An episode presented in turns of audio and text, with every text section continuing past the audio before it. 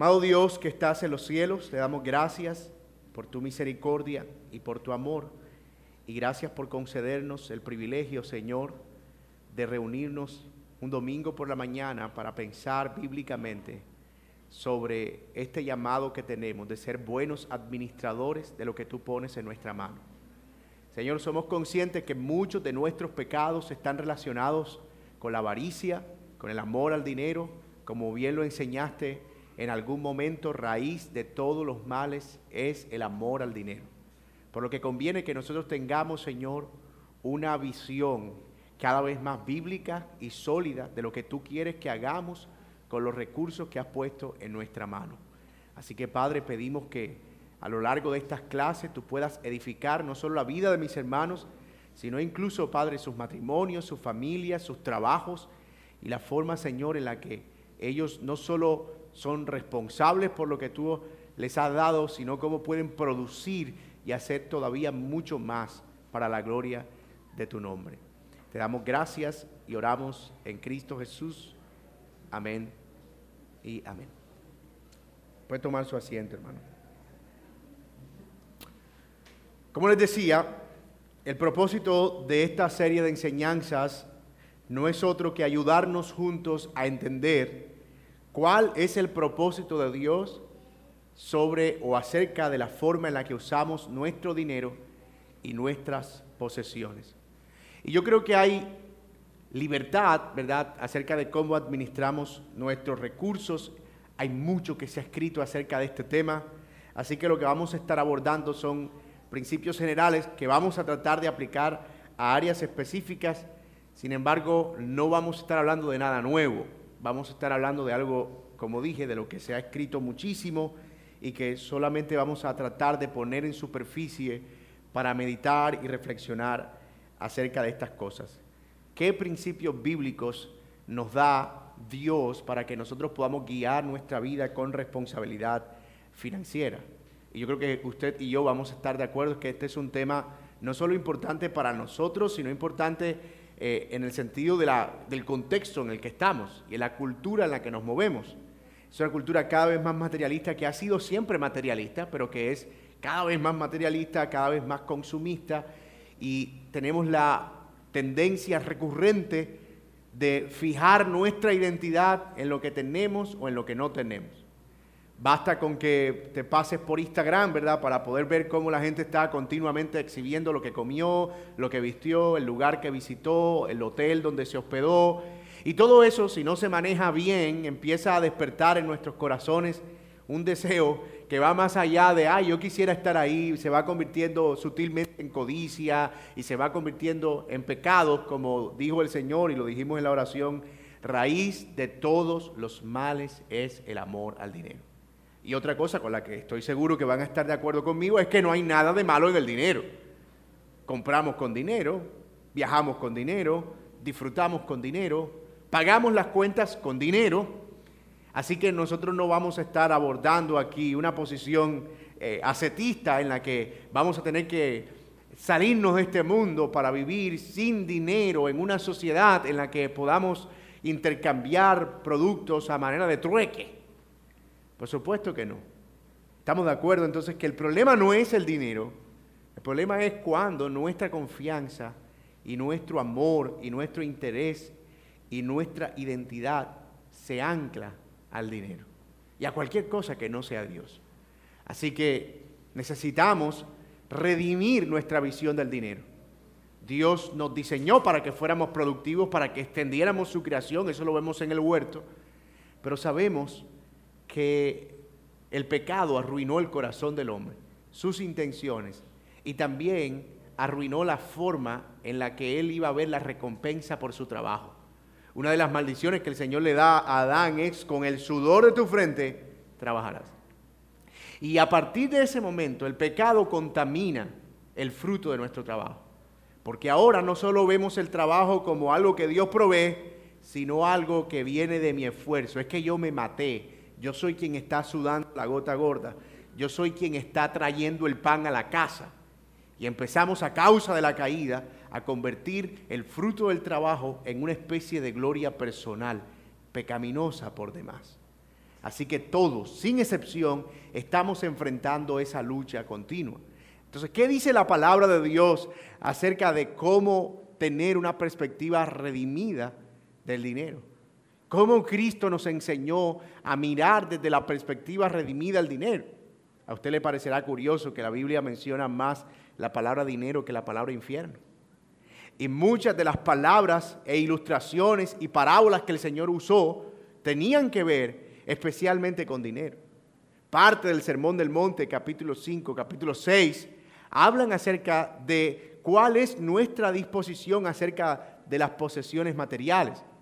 Y una de las enseñanzas más gloriosas de nuestro Señor Jesucristo recae precisamente sobre ese tema. No se hagan tesoros en la tierra donde la polilla y el orín corroen, sino hagan tesoros en los cielos. El mismo apóstol Pablo advirtió acerca del peligro de la riqueza cuando a Timoteo le dijo, mira, cuídate de amar al dinero, porque muchos han caído en lazo del diablo. Y me encanta cómo lo pone un autor, porque usando las palabras de Pablo dice, el amor al dinero es el lazo de Satanás. Es la forma en la que el Señor arrastra a los hombres a miles de pecados, a millones de pecados, si hablamos de que cada persona está pecando en una u otra manera. Así que sí es necesario que hablemos acerca del dinero. Sí es necesario que tengamos una perspectiva redimida del dinero, de las posesiones y de todo lo que tiene que ver con las cosas materiales. Ahora bien, al respecto de este asunto, vamos a abordar hoy una parábola que está en Mateo capítulo 25, versículo 14, y yo les voy a pedir que vayan a esa parábola, porque en esta primera clase lo que vamos a sentar son las bases teológicas acerca de la mayordomía bíblica o la administración sabia o de la posesión material. Vamos a tratar de establecer una base, un sustento para las posesiones materiales. Y lo primero que vamos a intentar probar es que Dios es el dueño de todo. Nosotros somos administradores. Y como administradores podemos ser administradores infieles o podemos ser administradores fieles. Que hay cosas que evidencian que somos administradores infieles y que hay cosas que evidencian que somos administradores infieles.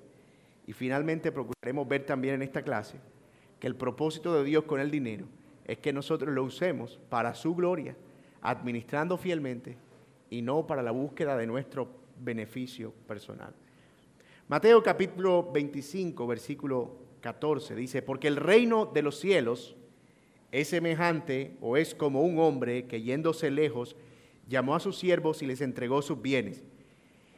A uno dio cinco talentos, a otro dio uno, dos y a otro uno, y a cada uno conforme a su capacidad. Y luego se fue lejos.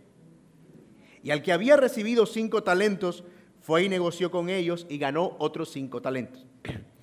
Asimismo, el que había recibido dos, ganó también otros dos. Pero el que había recibido uno fue y cavó en la tierra y escondió el dinero de su señor. Y después de mucho tiempo vino el señor de aquellos siervos y arregló cuentas con ellos. Y llegando el que había recibido cinco talentos, trajo otros cinco talentos, diciendo, Señor, cinco talentos me entregaste, aquí tienes, he ganado otros cinco talentos sobre ellos. Y a su señor le dijo, versículo 21, buen siervo y fiel. Sobre poco has sido fiel, sobre mucho te pondré, entra en el gozo de tu Señor. Llegando también el que había recibido dos talentos, dijo, Señor, dos talentos me entregaste, aquí tienes, he ganado otros dos talentos sobre él. Su Señor le dijo, bien, buen siervo y fiel, sobre poco has sido fiel, sobre mucho te pondré, entra en el gozo de tu Señor. Pero llegando también el que había recibido un talento, dijo, Señor, te conocía que eres hombre duro, que ciegas donde no sembraste y recoges donde no esparciste, por lo cual tuve miedo y fui y escondí tu talento en la tierra y aquí tienes lo que es tuyo. Respondiendo su señor le dijo, siervo malo y negligente, ¿sabías que ciego donde no sembré y que recojo donde no esparcí? Por tanto debías haber dado el dinero a los banqueros y al venir yo hubiera recibido lo que es mío con los intereses. En otras palabras, debiste haber sido un siervo fiel y administrar lo que se te puso en la mano. Quitarle pues el talento y dando al que tiene diez talentos, porque el que tiene le será dado y al que tendrá más y tendrá más, y al que no tiene, aún lo que tiene le será quitado. Y al siervo inútil echarle en las tinieblas de afuera, allí será el lloro y el crujir de dientes. Antes de empezar a ver esta parábola, quiero aclarar que esta no es una parábola acerca de la administración del dinero, específicamente. Es una parábola para ilustrar la fidelidad y cómo nosotros nos estamos conduciendo antes de la venida del Señor. De hecho, lo que el texto dice es que a los siervos fieles, el Señor los recompensará con la vida eterna, y a los siervos infieles el Señor los enviará a un lugar de condenación. Pero aquí la fidelidad solo está ilustrada con la fidelidad del dinero, no tanto con que signifique estrictamente que los que administraron bien su dinero serán salvos y los que no administraron su dinero bien serán condenados. Sin embargo, quisimos usar esta parábola para tomar eh, esa sabiduría del Señor Jesucristo y ver cómo la administración fiel en cualquier área y especialmente en el área del dinero trae recompensa del Señor. Que la administración infiel en cualquier área y especialmente en el área del dinero traerá la disciplina del Señor. Y estamos usando esta parábola porque contiene sabiduría también, o, o contiene sabiduría para ilustrar que Dios es dueño de todo y que nosotros tenemos que dar cuenta por lo que Él ha puesto en nuestra mano. Así que habiendo hecho esa aclaración, veamos la primera realidad práctica que extraemos de la sabiduría del Señor en este pasaje. Y es, el Señor es Dios. Dios es el Señor de esta parábola. Dios es el dueño de todo.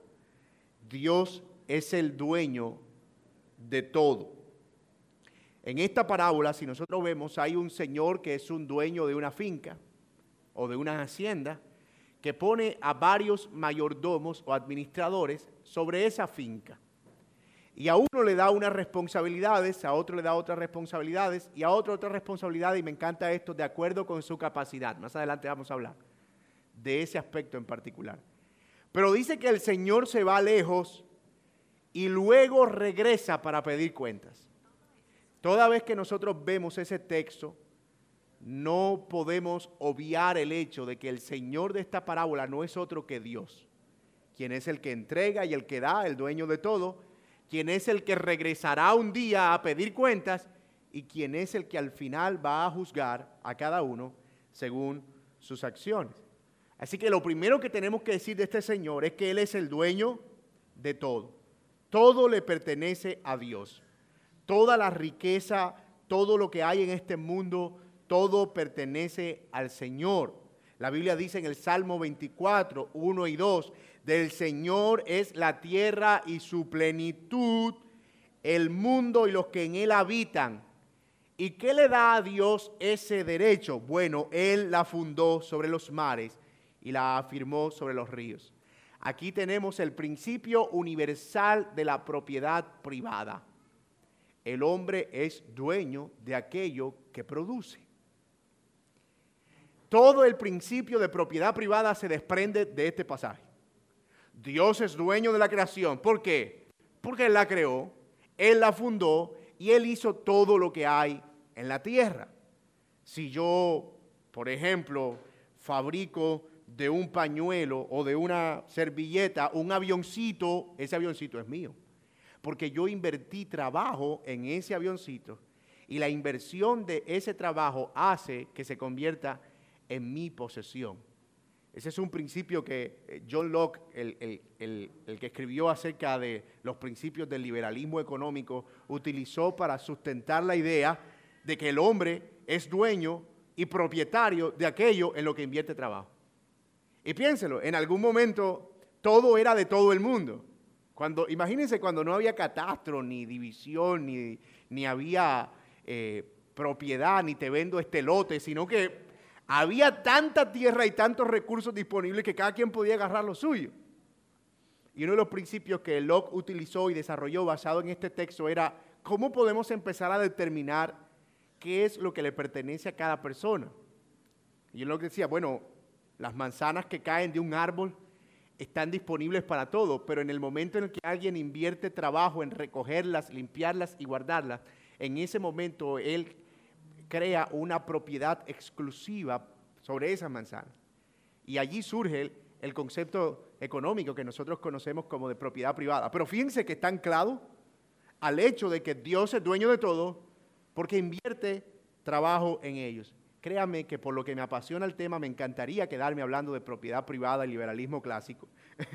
Pero ese no es el propósito de este curso, sino inicialmente mostrar que Dios es dueño de todo. Por otro lado, el señorío de Dios también significa que Él no le debe nada a su creación. Él le dijo a Job, ¿quién me ha dado a mí primero para que yo le restituya? Todo lo que hay debajo del cielo es mío. Job 41, 11. Todo lo que hay debajo del cielo es mío. Dios no necesita riquezas de su creación, porque todo es suyo y para hacer con ellos como Él le parezca. Es por eso que ese concepto que aparece en Malaquías capítulo 3, cuando la gente dice, la nación me ha robado porque no me ha dado los diezmos, la gente dice, cuando tú no das dinero en la iglesia, tú le estás robando ese dinero a Dios. Eso no es un concepto preciso porque en realidad, incluso cuando ese dinero está en manos de esa persona, sigue siendo de Dios. Eso es como, no sé si ustedes alguna vez han tenido alcancía y se han robado ustedes mismos. Es curioso, ¿verdad? Uno tiene la alcancía ahí y uno se esconde de uno mismo, como que. Y saca de lo que uno mismo está. uno diría, técnicamente no es un robo porque sigue siendo tu posesión, es decir, no desproveíste a nadie de sus bienes. Y mis hermanos, nosotros estamos claros que Malaquías 3 no está hablando necesariamente de robarle dinero a Dios. El problema de Malaquías 3 era que le estaban robando la gloria a Dios al no ofrecer sacrificios en el templo.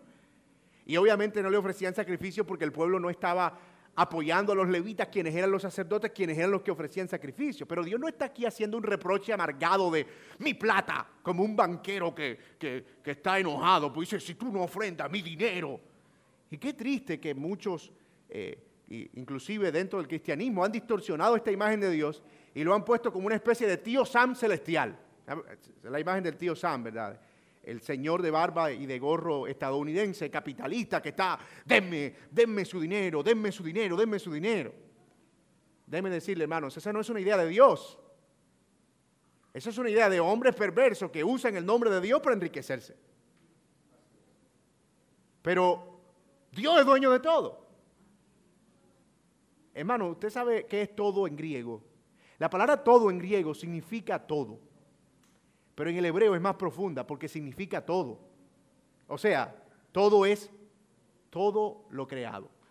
Y alguien dirá, oh, pero Dios no creó los edificios, ni los carros, ni los aviones, ni las computadoras. Oh, pero ellos usan los recursos de Dios. Exacto.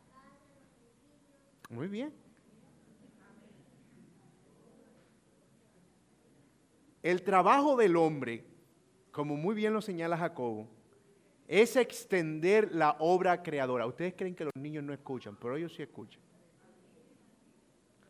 Es extender la obra creadora. Dios provee al hombre de capacidad y provee al hombre de inteligencia y provee al hombre de sabiduría para administrar. Y parte de esa administración es poder poner a producir su creación. Y como buen amo, todo aquello que se produce en sus contornos va con el consumo de sus recursos y con el uso de su personal, termina siendo también su propiedad. Así que no hay forma. Nosotros, las sillas de este salón, esa cámara, este micrófono, Santa Marta, el mar, el cielo, la tierra, los peces, la Sierra Nevada con el pico Colón, todo eso pertenece al Señor. Todo es del Señor. De hecho, el disfrute de las riquezas puede glorificar a Dios. Y eso es lo que Pablo dice a Timoteo en el capítulo 6. A los ricos de este siglo manda que no sean altivos ni pongan la esperanza en las riquezas, las cuales son inciertas sino en el Dios vivo que nos da todas las cosas en abundancia para que las disfrutemos. Noten ahí, hermanos, que parte del propósito de Dios entonces, en eso de ser dueño de todo, es poner en nuestras manos sus recursos, no para que nosotros nos creamos dueños de eso, sino para que disfrutemos de eso. Vamos a hablar de eso más adelante. Pero una de las razones por las que la gente no disfruta el dinero y lo que puede obtener a través de su esfuerzo y de su trabajo es que es esclavo de él. Pero si nosotros vemos el dinero desde la perspectiva bíblica, parte del propósito del dueño creador de todo es, mientras tú trabajas en lo que es mío, puedes disfrutar de lo que es mío. Porque Él no pone bozal al buey que trilla. Así que aunque nosotros estamos trabajando en los recursos del Señor, Él permite que nosotros disfrutemos de los réditos de esos recursos. Vamos bien, ¿verdad? Ahora, yo no sé si ustedes conocen esta idea o esta corriente, pero hay cristianos que aplauden la idea de que como las posesiones y las riquezas son tan inciertas y traen tanto pecado y hacen que la gente se eh, se ponga, eh, como diríamos, eh, adentre en sus placeres, no sé si inmerso sea un verbo, ¿no? Inmersa. Suena un poco raro eso. Se sumerja. Eso. Eso tenemos gente aquí fina con la Real Academia de la Lengua Española. Entonces, hace que la gente se sumerja, dicen algunos, en, pecados, porque ah, el dinero es la piscina del diablo en la que se lanzan los avariciosos, dicen algunos. Entonces proponen, como decía la introducción, una vida asceta. El ascetismo fue una corriente del pasado que creo que existe hasta el día de hoy, griega, por cierto, que buscaba que la gente se aislara de las polis y viviera afuera con tal de no tener contacto con la sociedad. Y vivían del rocío del cielo prácticamente, de lo que pudieran obtener de la tierra, pero no compraban, no negociaban, no usaban, no tocaban el dinero, porque creían que estaban contaminándose. Era como una forma de expiar el pecado, como de no sentirse tan malos delante de Dios. Y eso hacía que, bueno, por supuesto cayeran en una especie de autoconfianza que terminaba siendo pecado al fin y al cabo. Nunca podremos escapar de nuestra propia maldad. Pero la abnegación puede traer algún tipo de virtud moral, pero de ninguna manera alejará al hombre del pecado realmente de amar las profesiones materiales o de buscar su propia gloria. Así que no se trata de que nosotros escapemos para no tener control ni contacto con el dinero, sino que entendamos que Dios es el dueño de todo y que siendo dueño de todo, él ha puesto de ese todo un pedacito en nuestra mano para que nosotros le administremos y como réditos de esa administración disfrutemos y demos gloria a Él. Así que el secreto de manejar bien el dinero no es huir del dinero. No es... Yo, yo recuerdo cuando yo empecé a recibir por primera vez en mi vida mis primeros pagos resultados de mi trabajo. Ustedes no sabían el nervio que yo tenía porque sentía que ahora tenía una responsabilidad. Tenía como 12 años que empecé como a trabajar y me pagaron en ese tiempo el puro billete de mil nuevo. ¿Usted se imagina eso? Un mes de trabajo. Y yo me lo metí en los bolsillos y yo caminaba como voy a comprar la comida en la casa. Voy a pagar el recibo de la luz. La realidad era que no me alcanzaba ni para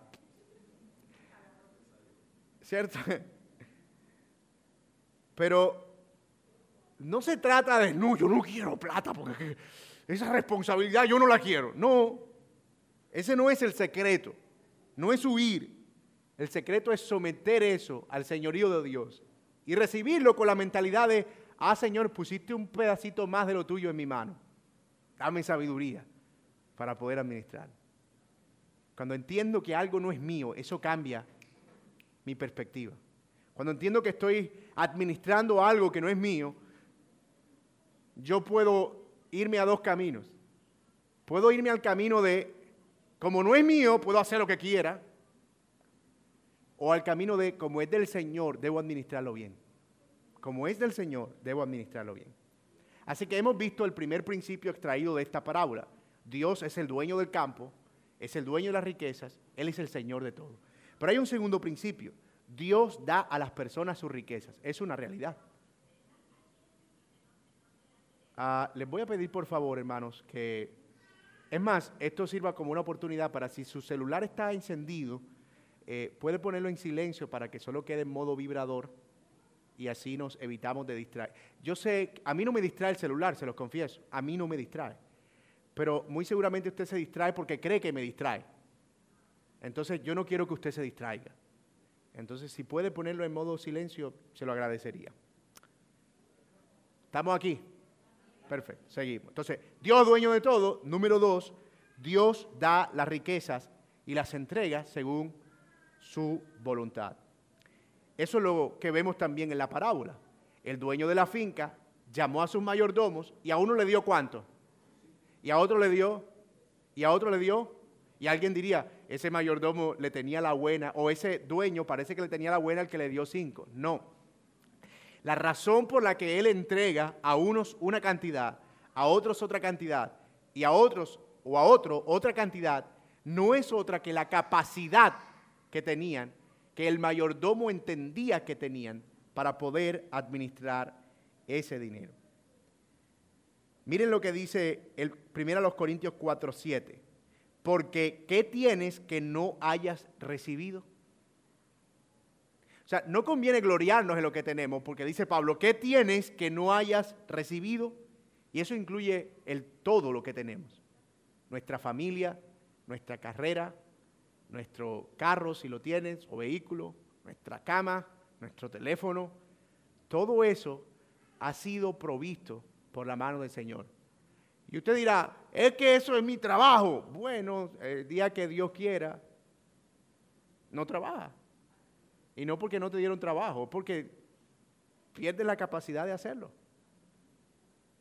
O sea, al final, todo lo que nosotros tenemos no es más que algo que el Señor ha permitido en su soberanía que nosotros recibamos. Todo. El rey David reconocía esto. Los israelitas contribuyeron con sus pertenencias en la construcción del templo. Y esto es lo que él dijo en Primera Crónicas 29, capítulo 29, versículos 12 y 16. Escuchen. Las riquezas y la gloria proceden de ti, oh Señor nuestro Dios. Toda esta abundancia que hemos preparado para edificar casa a tu santo nombre, de tu mano es y todo es tuyo. También en primero de Samuel 2.7 dice, el Señor empobrece y el Señor enriquece. El Señor abate y el Señor enaltece. También David dice, porque todo es tuyo, y ahí vemos los dos principios mezclados, y de lo recibido de tu mano, bueno, no hay dos principios, hay tres principios. Todo es tuyo, de lo recibido de tu mano, de eso te damos. Dios es dueño de todo, Él nos da según su soberanía y nosotros le damos en generosidad. Y vamos a abordar esos principios en la medida en que vamos avanzando en el pasaje. Pero yo espero haber probado que Dios es dueño de todo en primer lugar y que Dios da a los hombres de acuerdo con su capacidad. Esto es un punto importante de entender, mis amados, porque nos va a librar de la envidia y nos va a librar de la codicia, entre otras cosas, uno de los mandamientos de la ley de Dios.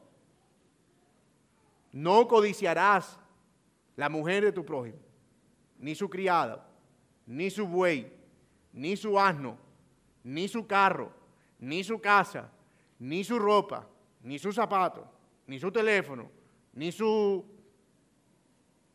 qué sé yo, ni sus, ni su cama, ni su nada.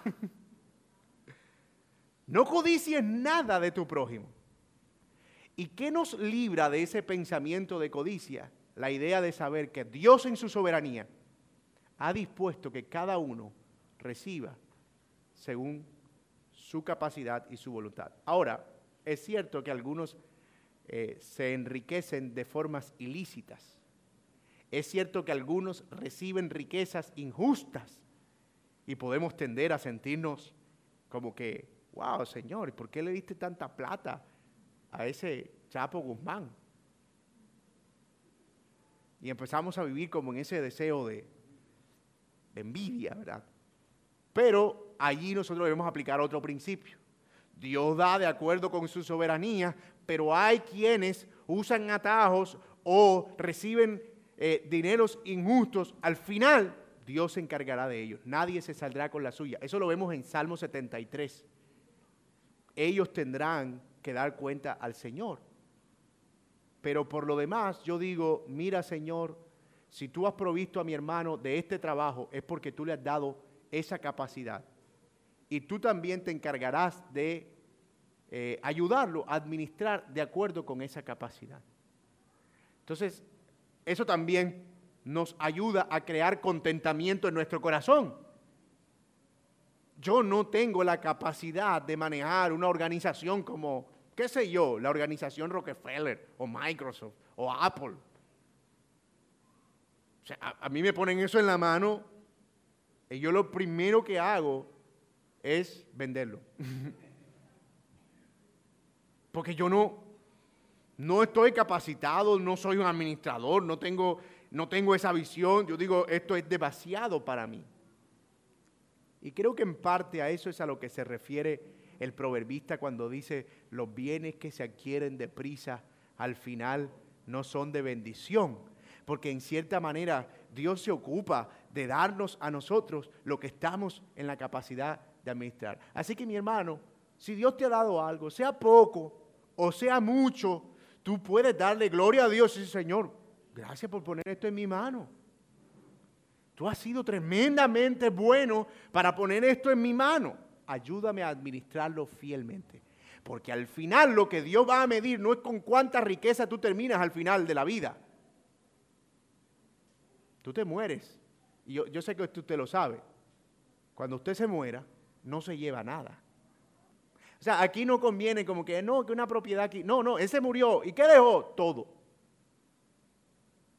Así que, ¿qué es lo que Dios mide al final? Bien, buen, siervo productivo. O bien, buen siervo rico. ¿Qué dice el Señor? Bien, buen siervo fiel, porque en lo poco fuiste, me encanta esa frase, en lo poco fuiste fiel, en lo mucho te pondré. Vamos bien. Ahora vamos a ver el segundo elemento que hay en esta parábola. Y me encanta porque como que vamos siguiendo la estructura del Evangelio, ¿verdad? Este Dios, ahora aparece el hombre. Dios dueño de todo, Dios da según su soberanía, hasta que aparece el hombre. De acuerdo, si Dios es el Señor de la parábola, ¿quiénes son los siervos? ¿Quiénes? Nosotros. No son los ángeles, estamos seguros de eso. Si Dios es el Señor en esta parábola que leímos en Mateo 25, ¿quiénes son los siervos?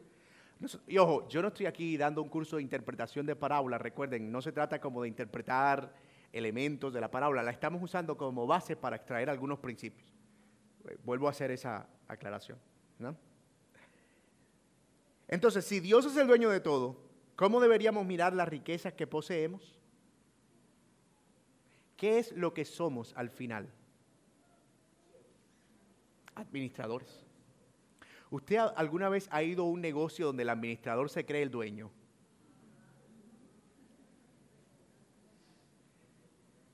¿Cierto? Como que tú entras y te miran como que, disculpe, busca algo.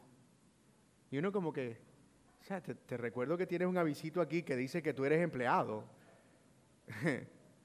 como que estás tomando actitudes como si yo estuviera invadiendo tu propiedad y siendo una amenaza para ti. Yo he sentido eso en algunos lugares donde he ido y es humillante, entonces tengo que recordarme el Evangelio. Señor, ayúdame a entender que tú fuiste menospreciado, traspasado. Si tú estuvieras en este mundo, te sacarían de todos los almacenes.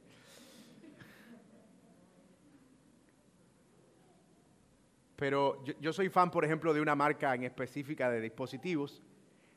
Óyeme a mí, que no dando la marca para no hacer Tú sabes, tú no sabes cuánta audiencia vaya a tener este video. en lo poco eres fiel, en lo mucho te pondré. Pero a veces cuando visito los almacenes de esa marca, yo siento que ellos me venden si, si mi ropa está a la altura. Entonces como que, ¿qué busca? ¿Cierto? ¿Cuánto vale este? 35 millones. 10 millones. Como que dice, no puedes pagar eso, no lo puedes pagar. Yo, bueno, me voy. Lo compraré de segunda en Mercado Libre.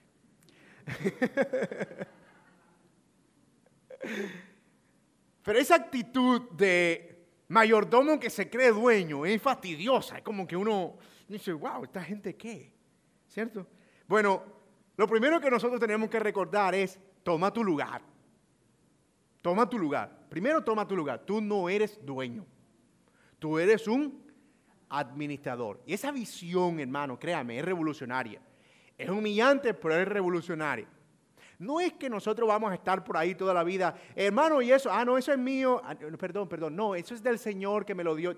Uno no habla así todo el tiempo, como espiritualizándolo todo. Me voy a acostar en la cama que el Señor me dio. No, no dice, voy para mi cama.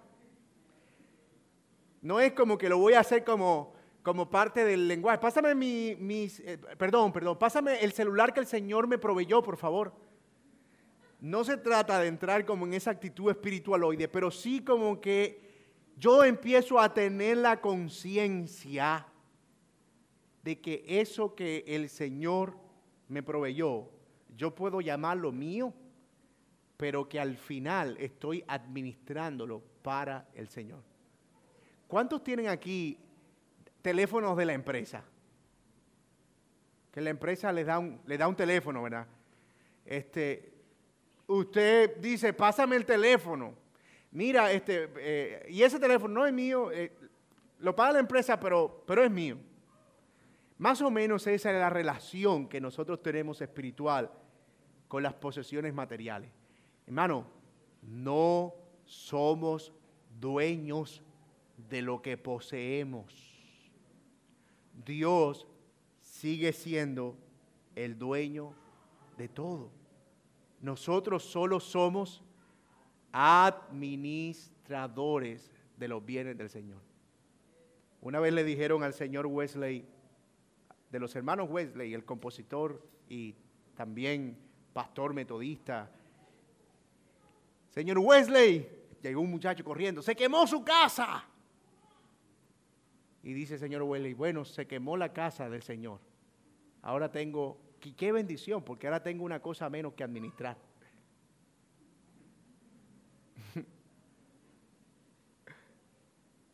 Eso ayuda a que a uno le duela, más, le, duela menos cuando se parte la pantalla del teléfono. Señor, no es que no me importe, pero al final estaba administrando eso, tal vez debí ser más, más cuidadoso con lo que estaba administrando, pero mi alma no se va a ir del cuerpo porque se partió la pantalla del teléfono. Entonces, yo he visto videos de personas que entran en ataques de pánico cuando se les se partió la pantalla. Bueno, era un celular de 7 millones de pesos, pero seguía siendo un recurso administrado.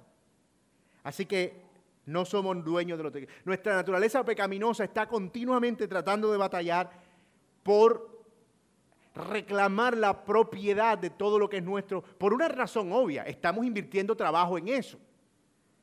Y como estamos invirtiendo trabajo, nos olvidamos del hecho de que invertir trabajo no significa que eso se convierta en nuestra propiedad.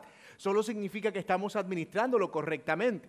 Pero nos olvidamos. Entonces, no, es que esto yo lo gané con el sudor de mi frente. Y como lo gané con el sudor de mi frente, entonces esto es mío. No me digas qué hacer con él. Yo me lo gané le escuchaba a mis amigos dominicanos que ellos allá como que tienen la costumbre, usted sabe que uno aquí a los carros, a los camiones, ellos le dicen patana, pero a los camiones uno le pone aviso, uno le pone la Virgen, otro le ponen no hay como Dios, otro le ponen mi pechichona, otro le ponen eh, eh, el, el, ¿cómo se, qué sé yo, el, bodoque, mi cariñito, el cóndor del camino, una cosa así. el león de la tribu. Ellos allá usan un aviso que, que, dice, ellos le ponen a sus camiones mi propio esfuerzo. Noten la humildad. Mi propio esfuerzo, como que dice, lo compré con mi plata. Y el punto es que a veces son unos carros viejos. ¿Cierto? Nosotros tenemos esa tendencia a etiquetar todo como que este es mi propio esfuerzo. Esto es mío, me pertenece. Entender esto nos libera de ser egoístas porque nuestras riquezas no son nuestras en primer lugar, son de Dios. Y eso nos mueve a qué? A la generosidad. Nos mueve a ser generosos. Eso es un gran concepto que tiene grandes implicaciones para nosotros. La otra cosa que podemos decir acerca de los hombres es que solo administramos lo que Dios nos ha dado, no lo que no nos ha dado. Y usted le va a decir, pastor, y eso no es obvio. No es tan obvio porque a veces nos olvidamos de lo que el Señor nos ha provisto porque nuestra mente está adelante en lo que no tenemos. El día que me reviente esa plata, el día que Dios me dé esa. Lo vamos a ver cuando hablemos de la deuda, pero lo peor que uno puede hacer es hacer cuentas con dinero que no tiene. Yo voy a coger esto a dos cuotas porque eso lo saco yo la otra semana, que me llegue la plata. Dos años después el crédito está refinanciado a 36 meses pagando 10 mil pesos al mes y 25 de interés. No era el que iba a pagar dos cuotas con el dinero, sí, sí, pero es que se presentó que la niña se quebró el brazo y pasó que, que me llegaron a cortar la luz y me tocó coger esa plata y no hagas cuentas ni administres lo que no tienes. Mano, eso es un principio básico, no de la finanza, es un principio básico de la vida. Debido a que tú no tienes el control del futuro, de lo que va a pasar, Tú no puedes hacer cuentas con lo que no tienes, así sea el pago que te dan fielmente los 28 en el Magisterio de Educación. Porque se pueden ir a paro. Se explotó el banco, subió la moneda, alguna cosa. Mira, este, no puedo hacer cuenta con eso. A los bancos les encanta adularnos en ese sentido. Y ojo, tengan cuidado con eso. A los bancos les gusta jugar con las expectativas futuras. Señor, usted es policía, todos los 28 usted coge plata, es pensionado. Usted puede comprometerla. Eh, ¿Cómo se llama esto? La, eh, no, ellos, la libranza, o sea, le damos un crédito por libranza, porque ese, ese pago de fee, usted ni se va a dar cuenta, porque eso se lo sacamos por nómina. Y entonces terminamos comprometiendo, como diría en buen político de, de pueblo, vigencias futuras. Y al final terminamos sin lo uno y sin lo otro. Entonces, Dios provee y da al hombre para administrar, pero Él da al hombre para administrar, y ya lo dijimos, de acuerdo con su capacidad y en un momento específico. Entonces, si somos administradores de todas las riquezas que hemos recibido, ¿de qué manera cambia esto nuestra idea de lo que, de lo que yo poseo? de quién es mi carro, de quién es la casa, de quién es eh, lo que yo tengo. Bueno, lo primero que debemos decir es que, número uno, no debemos usarlo para nuestro único propósito, sino para Dios. Ahora pregúntate, si yo entiendo que mi casa es algo que estoy administrando del Señor y que mi carro es algo que estoy administrando para el Señor, piensa, por ejemplo, en cómo puedo convertirme en un mejor hospedador oh Señor, debido a esta casa que tú me has provisto con las condiciones que sea, las que me has dado para administrar, yo puedo usarla para recibir hermanos aquí, para evangelizar, para compartir las buenas nuevas. Puedo usarla para, para cualquier otra cosa que tenga que ver con, con servir a otros y servir al reino. O si tienes un vehículo, ¿verdad? ¿Cómo puedo usar ese vehículo para, qué sé yo, mover a un hermano, transportarlo, darle un chance, un aventón, como decimos nosotros. Mi hermano, mira, el carro está ya a disposición. Ojo, que eso también va para el otro lado. Usted no vaya a caer la idea de, hermano, ya que, ya que el carro no es tuyo, sino del Señor, y como yo soy del Señor, ese carro también es mío. tú me lo puedes prestar un mes. no, mi hermano, no puedo un mes. Hermano, usted sí no ha entendido nada. La clase que están dando de mayordomía, usted sí es duro de corazón. No se vaya a poner usted en ese papel, mi hermano. Se trata más bien de un entendimiento al que yo debo llegar y cómo estoy haciendo esas cosas con esa conciencia. Mi salario, mi trabajo, todo lo que hago, empiezo a usarlo para el servicio al Señor. Eh, otra cosa es que seremos más responsables en la manera en que cuidamos y usamos la riqueza del Señor. Y aquí yo quiero dar un principio, hermano, claro. Entender que todo es del Señor implica que yo voy a administrarlo bien. Porque a veces Dios pone cosas en nuestra mano y pareciera que fueran del diablo. Que fuera el diablo que nos la dio. Eso está abandonado, tirado, sucio, eh, sin, ningún tipo de, de cuidado. Y eso es un síntoma de una mala mayordomía bíblica. Eso es un síntoma de que yo no estoy entendiendo cómo es que funciona este principio de ser un administrador. Yo le digo a mi mamá que yo siempre la recuerdo en los sermones porque mamá, los que han conversado con mi mamá, ella tiene la habilidad de hablar por dichos, por refranes. Ella es como si fuera un libro de proverbios de pueblo. Entonces ella llegó a un punto en el que nos decía tantos refranes que ya nos lo dejaba en puntos suspensivos. Era como que lleva, ah, cuando el río suena, cuando nos pasaba algo que nos no dañábamos el pie, eso se llama busca zapato, era él. Eso se llama busca zapato. Eh, cosas así, entonces nos lo dejaba como, como en el aire. Entonces, cuando ella veía que nosotros nos levantábamos y no arreglábamos la cama y dejábamos los zapatos por ahí tirados, ella se levantaba, abría y decía con la cabeza para arriba, ser pobre está en Dios. Y se iba. Porque el, el refrán completo era, y ser puerco está en uno.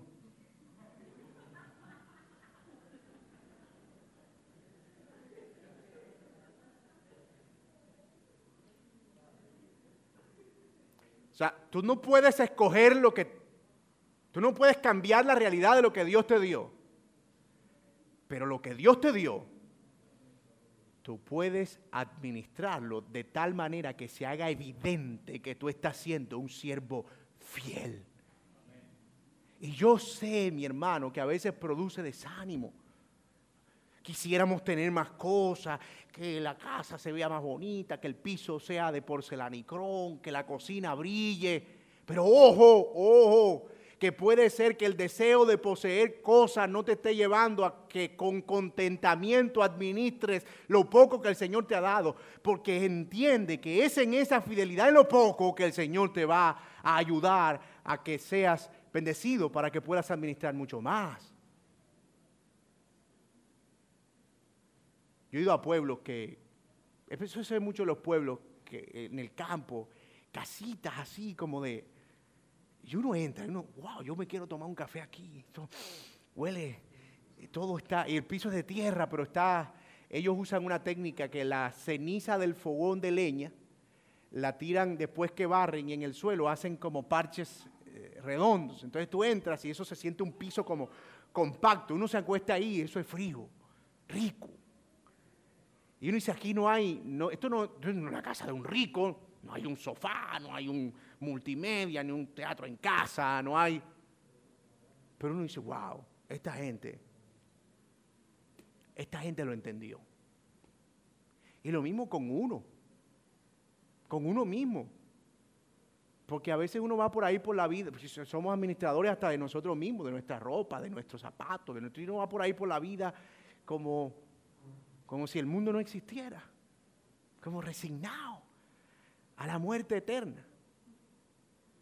Entonces, en lo poquito que el Señor me dio, yo quiero administrar esto, quiero que esta ropita se vea bien, mis zapaticos que se vean limpiecitos, quiero, porque eso es parte de lo que yo estoy comunicando.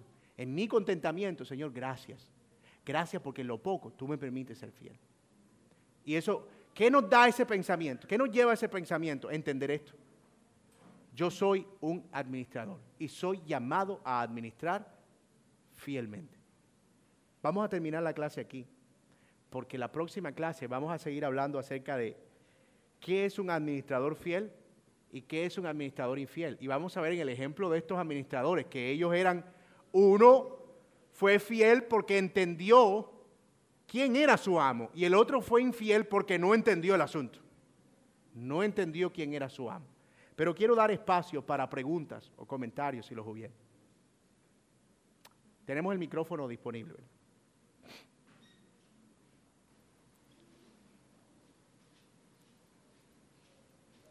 Creo que está por aquí.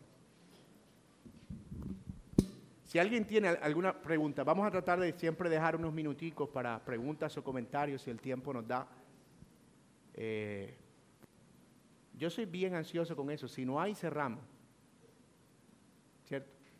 Todo en orden.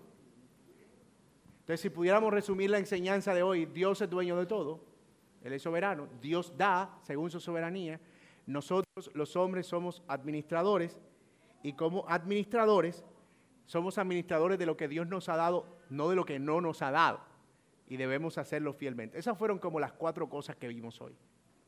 Así que la próxima semana vamos a continuar hablando acerca de las marcas de esa fidelidad. Mis hermanos, gracias por venir. Gracias por estar en esta primera clase. Y lo invito